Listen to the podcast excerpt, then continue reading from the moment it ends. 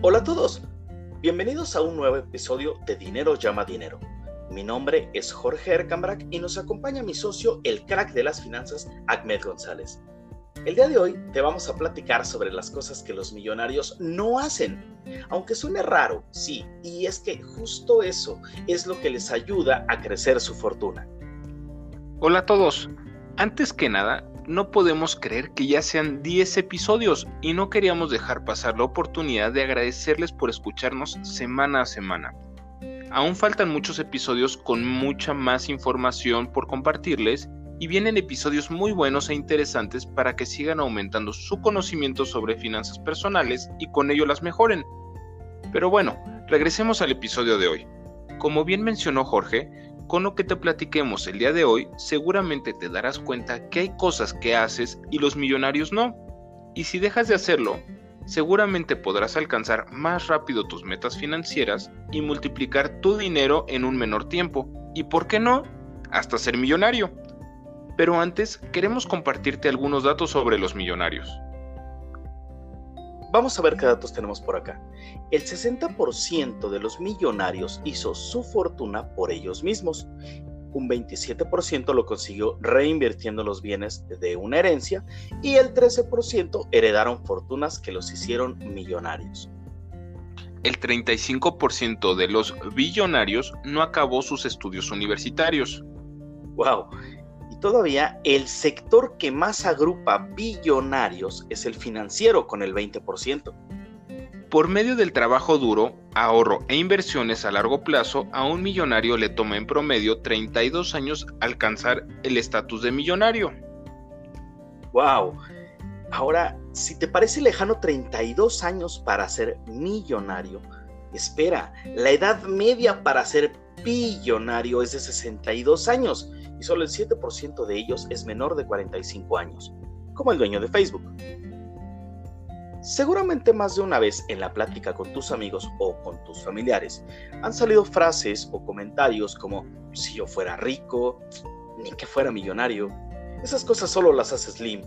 Ya quisiera yo ser millonario y otras más. Lo que nos llevó a pensar qué estamos haciendo que las personas millonarias no hacen. Qué interesante pregunta.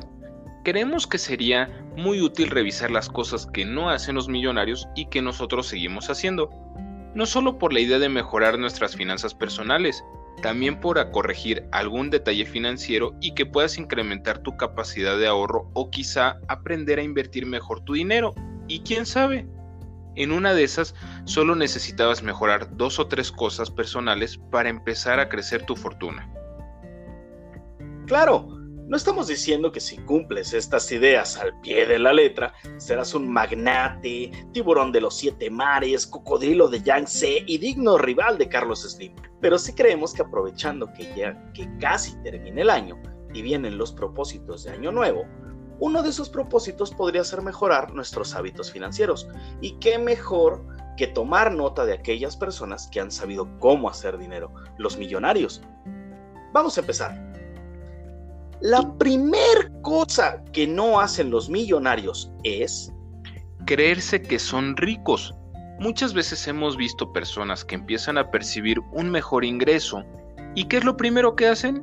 Comprar un coche de lujo, el mejor celular que acabe de salir al mercado, relojes, plumas y otros accesorios de lujo. En fin, cualquier ejemplo caro que se te ocurra, con el cual tratan de representar un estatus que realmente no tienen y no pueden estar más equivocados con esa idea. No es lo mismo ser rico que aparentar ser rico.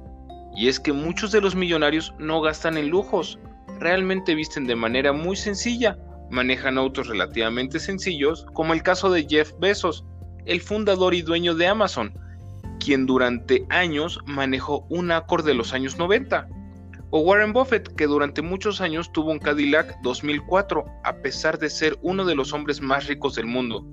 O también el caso de Steve Jobs o Mark Zuckerberg, quienes prácticamente utilizaron el mismo outfit de playera, jeans y tenis, que como dato curioso, esto no solo lo hacen como algo que sea simple, sino que al vestir de manera monótona reducen el tiempo para la toma de decisiones, que en el día a día les va a servir para brindar minutos valiosos para invertirlos en otra cosa. Otro tema que no hacen los millonarios es dejar que las emociones afecten sobre sus decisiones del dinero. Muchas veces por ciertas situaciones como sentirte triste, enojado, alegre, etc., terminas destinando tu dinero en algo que no era la mejor opción. Esto es algo que los millonarios suelen evitar, ya que para tomar una decisión de qué hacer con su dinero deben tener la cabeza fría, evitando a toda costa que las emociones interfieran en esa toma de decisiones. De esta forma las decisiones son mucho más racionales con un análisis detrás de ellas. Otra cosa que no hacen los millonarios es ignorar su retiro.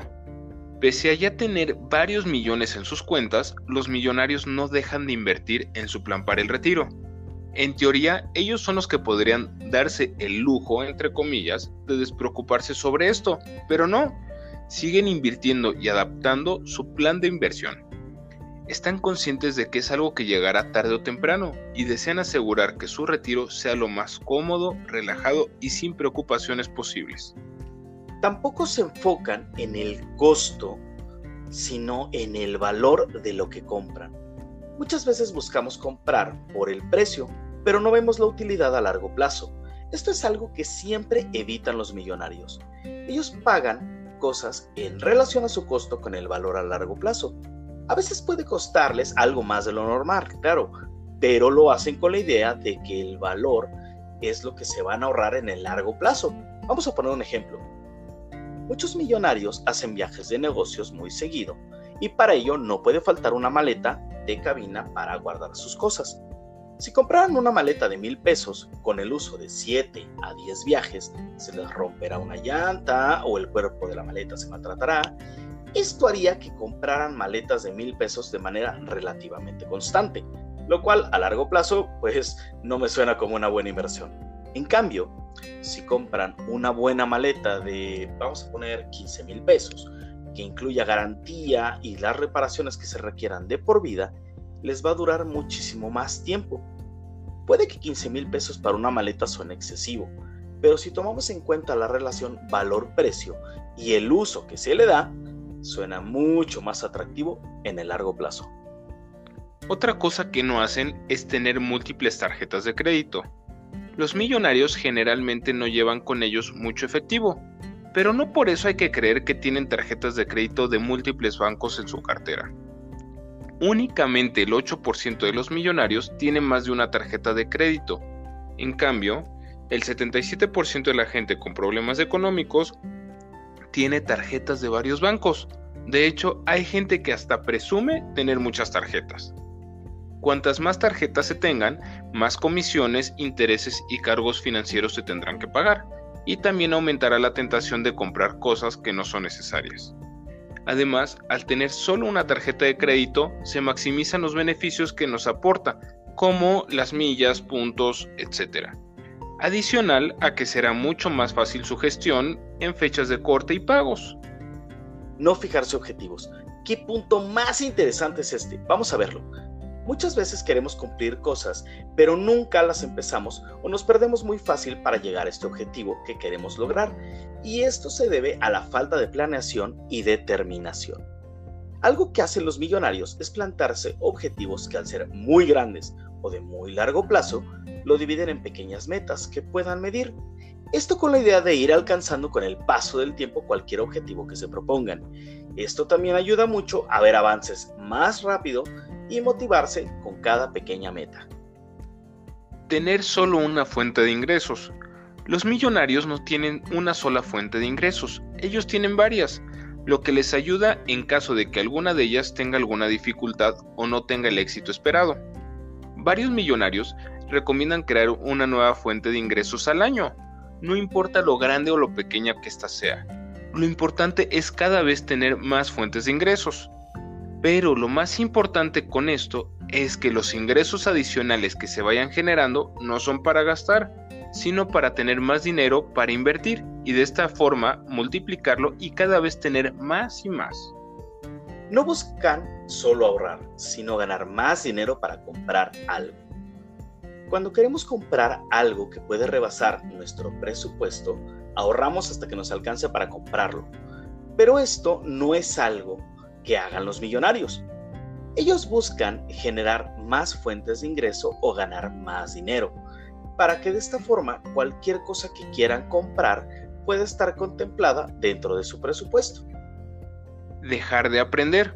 Los millonarios siempre buscan aprender más y más de esta forma tendrán más conocimiento y nuevas habilidades que podrán invertir en nuevas cosas o rodearse de personas nuevas que comparten ese conocimiento y así poder abrir su círculo social y con ello encontrar nuevas oportunidades de negocios.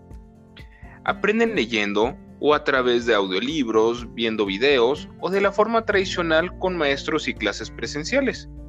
Aunque pareciera que puedan no tener tiempo para esto, siempre buscan el tiempo o lo crean, ya que es una de sus prioridades. Muchos de ellos, si bien no terminaron sus estudios profesionales, aún así buscan seguir aprendiendo para mejorar sus habilidades. Y finalmente, dejar herencias millonarias.